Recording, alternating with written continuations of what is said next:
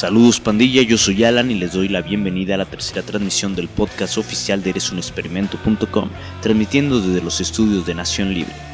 Antes que nada quiero pedir una disculpa por no haber sacado esta transmisión la semana pasada, pero se me juntaron varias cosas y no tuve tiempo de realizar la grabación. Pero ya estamos de vuelta y esperando mantener la periodicidad semanal.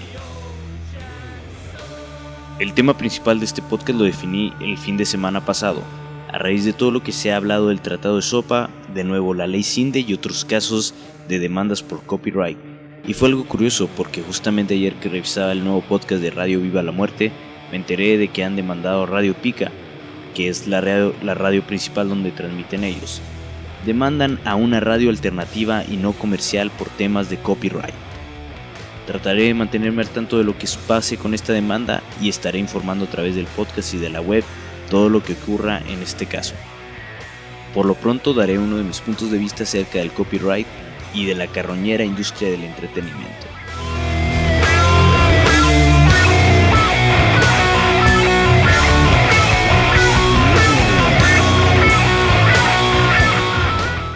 El problema con el copyright es que se usa como modelo de negocio para carroñeros, donde muchas veces el creador no es el mayor beneficiado de la protección de sus derechos, el copyright es obsoleto desde este punto de vista, ya que las grandes corporaciones y lobistas quieren exprimir hasta el último centavo en demandas por infracción a los derechos de autor, siendo que ellos no son los autores o creadores de las obras reclamadas. Con el avance de la tecnología y el rápido crecimiento de Internet y sus diversas herramientas, se han creado nuevos modelos para la distribución de material creativo y otras licencias diferentes al tradicional y aburrido copyright. Una de estas licencias es Creative Commons, que básicamente viene a ser el punto medio entre el dominio público y la protección absoluta de los derechos de autor. Las diferentes licencias que ofrece Creative Commons ayudan a que los creadores conserven sus derechos de autor, pero dando la libertad a otros de utilizar la obra bajo el esquema de algunos derechos reservados. El tipo de licencia Creative Commons definirá lo que se puede o no hacer, como por ejemplo utilizar la obra con fines comerciales o no, o si se pueden realizar obras derivadas a partir de esta, pero todas requieren que se atribuya al autor original de la obra. Esto no quiere decir que Creative Commons desplace el copyright, ya que en teoría para estar seguros de que una obra no pueda ser plagiada debe estar registrada, pero esto no nos impide que después de registrar nuestra obra con derechos de autor, después sea publicada bajo una licencia Creative Commons, ya que desde un principio el copyright solo debería existir para reconocernos como los autores originales y darnos el derecho de hacer con nuestra obra lo que queramos desde un ámbito legal. Todo depende del lado en que se mire, pero lo que hacen los lobistas y grandes empresarios de la industria del entretenimiento con el copyright no es más que un vil negocio carroñero y sin escrúpulos que busca lucrar con el esfuerzo ajeno. Yo no digo con esto que todo debe ser gratis, al contrario, cualquiera puede hacerse rico vendiendo su trabajo.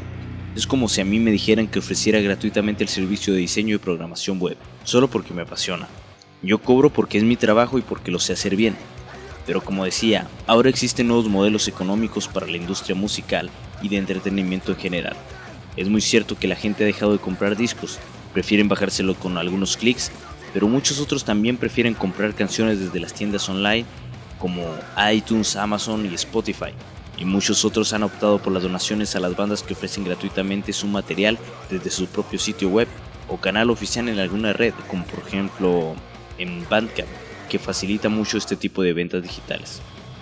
Bandas importantes y reconocidas a nivel mundial ya han optado por subir sus últimos trabajos a la red para que sean descargados de manera gratuita. ¿Cómo han respondido los fans?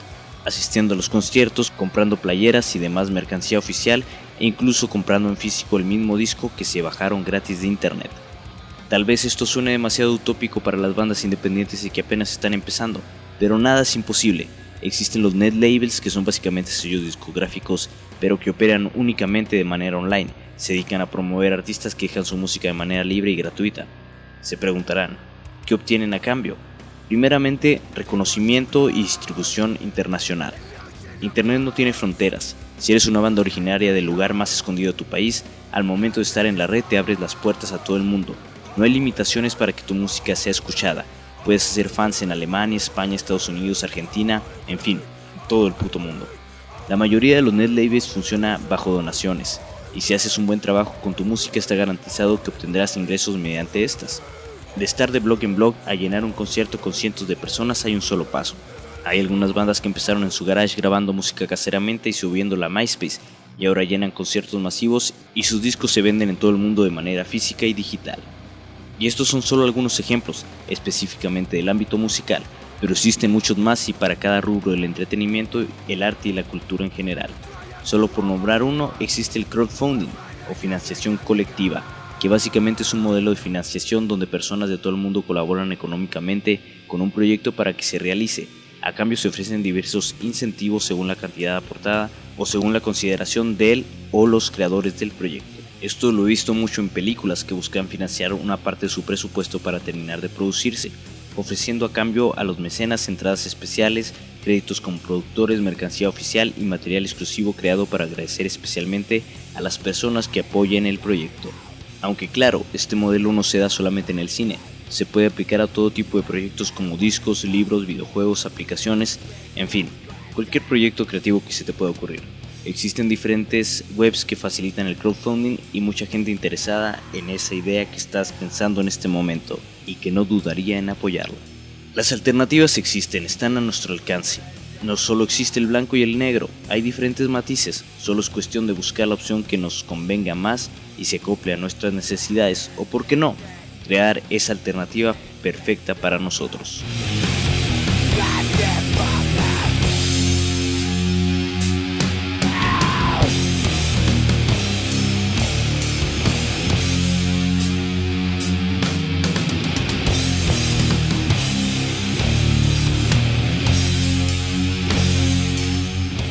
Para finalizar este podcast solo quiero recordarles que en www.nacion-libre.net podrán encontrar discos completos en descarga totalmente libre y gratuita con licencias Creative Commons, ya que por si no lo saben, Nación Libre es un net label enfocado en la música under, y me siento orgulloso de decir que es el primer y hasta ahora único net label mexicano especializado en el punk, hardcore y derivados. Próximamente tendremos nuevas ediciones y mejoras dentro del sitio web así que estén pendientes. Les recuerdo la dirección es www.nacion-libre.net. Ya por último y solo por presumir, les cuento que ya he conseguido una interfaz de grabación M Audio, por lo que es muy probable que el siguiente podcast ya sea grabado con una mejor calidad y tal vez hasta haya un invitado especial para hacer más dinámico el podcast. Pero bueno, eso ya lo verán la próxima semana. Esto es todo, cualquier duda, comentario o sugerencia la pueden dejar en los comentarios del blog o escribiéndome a alan.eresunexperimento.com. Un saludo a todos los podescuchas y que la fuerza esté con todos ustedes.